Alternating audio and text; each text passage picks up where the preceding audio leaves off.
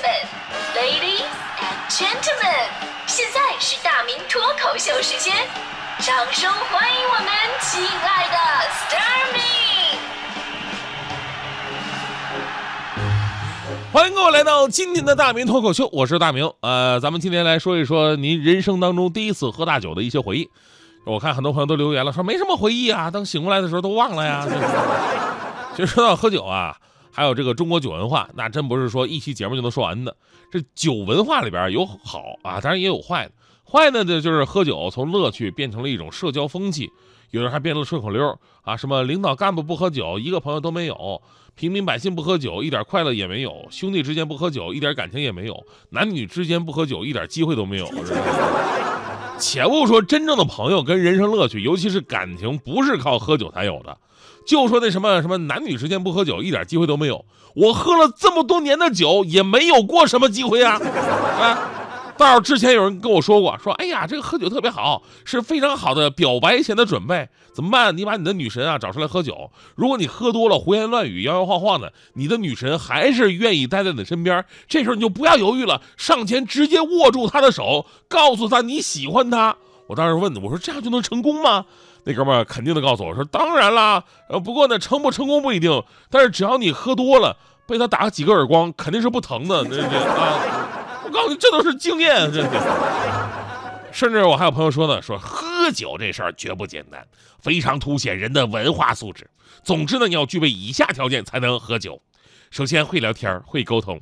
会社交会看人，然后能熬夜能早起，懂舍得懂政治，懂娱乐懂情调，还得上知天文下知地理。喝酒是一种文化，是一种修养，是一种高尚的情怀。正所谓壶里乾坤大，杯中日月长啊！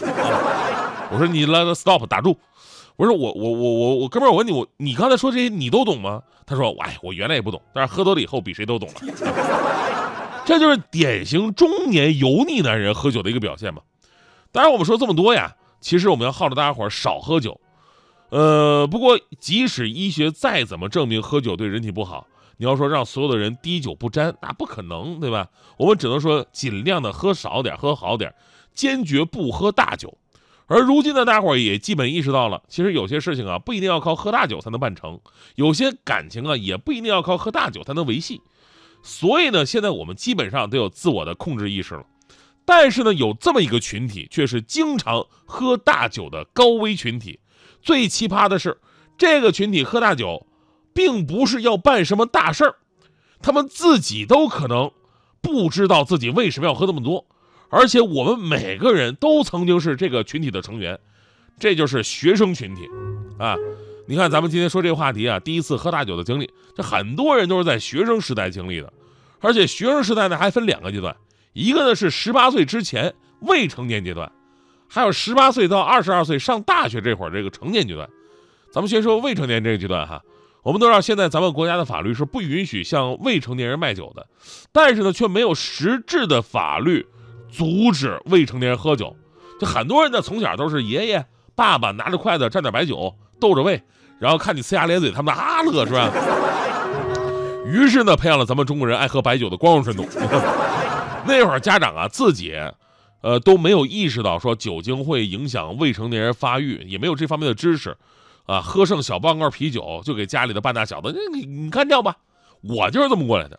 虽然说每次给我的量很小，但是也也也都是逢年过节什么的，啊，倒不一定对身体有多大的影响，但是却给我埋下了一个特别不好的念头。什么念头？那就是我总想知道我到底能喝多少酒，我很好奇。就每次给我二两啤酒，我真的不够不够用啊，对吧？然后我人生当中的第一次喝大酒，就真的在我未成年的时候发生了。我记得我跟大家伙好像讲过这个故事的前半部分。当时是九九年，我上高中那会儿，刚流行 O I C Q 嘛，这个聊聊天啊，见网友什么的。我当时两个同学呢，非得跟我去见一个我聊了很久的网友。那会儿见网友吧，真的跟现在不太一样。那大家伙不用多想，真的见了就就就是见网友，看了一眼寒暄一句，回头走了，就这个过程啊，然后就拉倒了，纯好奇心。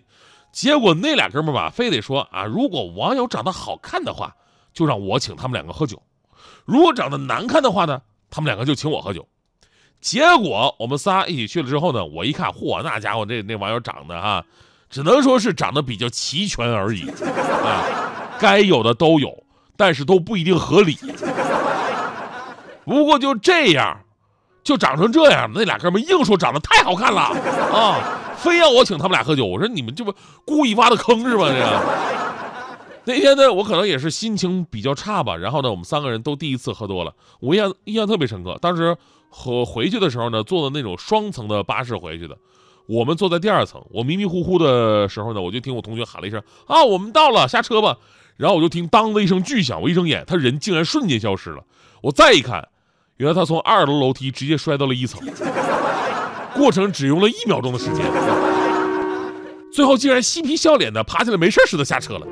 现在这俩哥们跟我还有联系呢，一个是我们横贯线乐队的吉他手，一个是横贯线的鼓手。虽然我们感情很好吧，但是收音机前的小朋友们，我在这里跟你们说一句，我们的感情真的不是喝出来的，而且现在我都觉得我们还算是幸运，因为啊，没有因为喝多发生那些让人追悔莫及的事儿。因为在我们身边的未成年人饮酒酿成的惨剧，这事儿每时每刻都在发生。前不久呢，河南许昌某职业学院有一个十五岁的学生跟同学在宿舍里边喝酒，第二天坏了，这名同学昏迷不醒，随后呢被医院诊断为说脊髓呃脊髓炎，呃并高位截瘫，前后呢是治疗花费了四十多万，后来法院判了，判学校赔偿八十多万，卖酒的超市呢赔偿六七万。一同饮酒的另外六名同学呢，赔偿二十多万。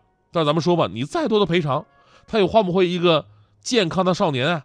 所以呢，现在很多学校开始明令禁止学生喝酒。比方说，今年十一月啊，西安翻译学院规定禁止学生在校内外饮酒。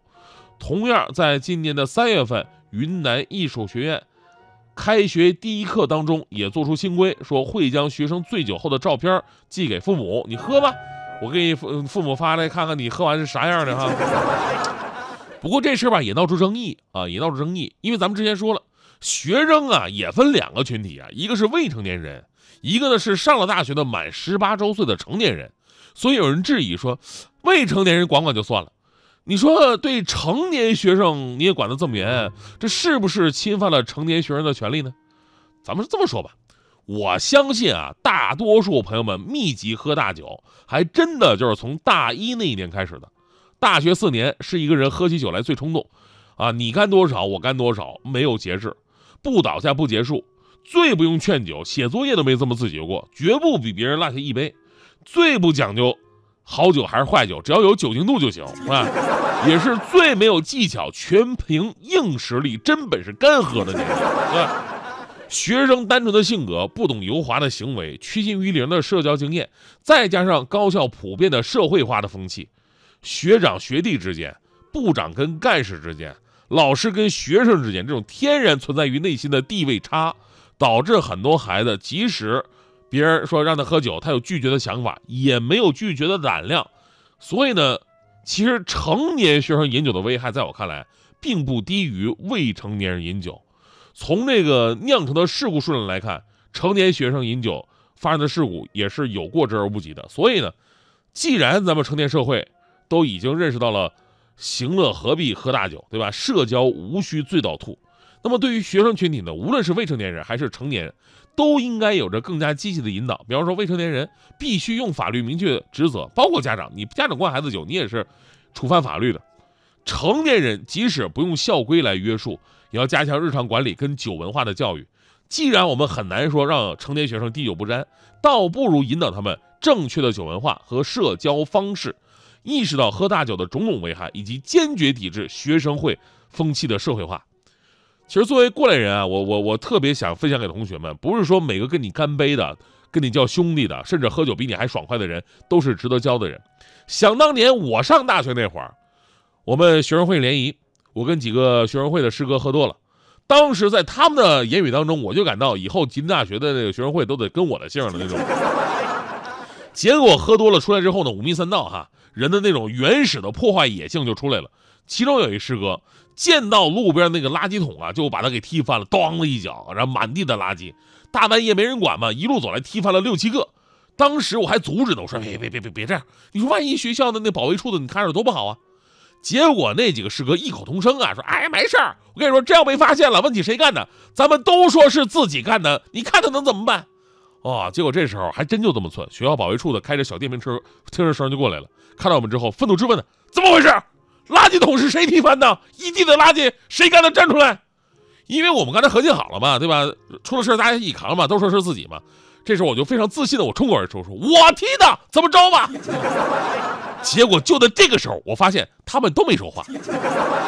等我说完了，他们几个一起指着我说：“对，就是他。”哎呀，这哥他喝多了，我们怎么拉都拉不住呢？有这样的吗？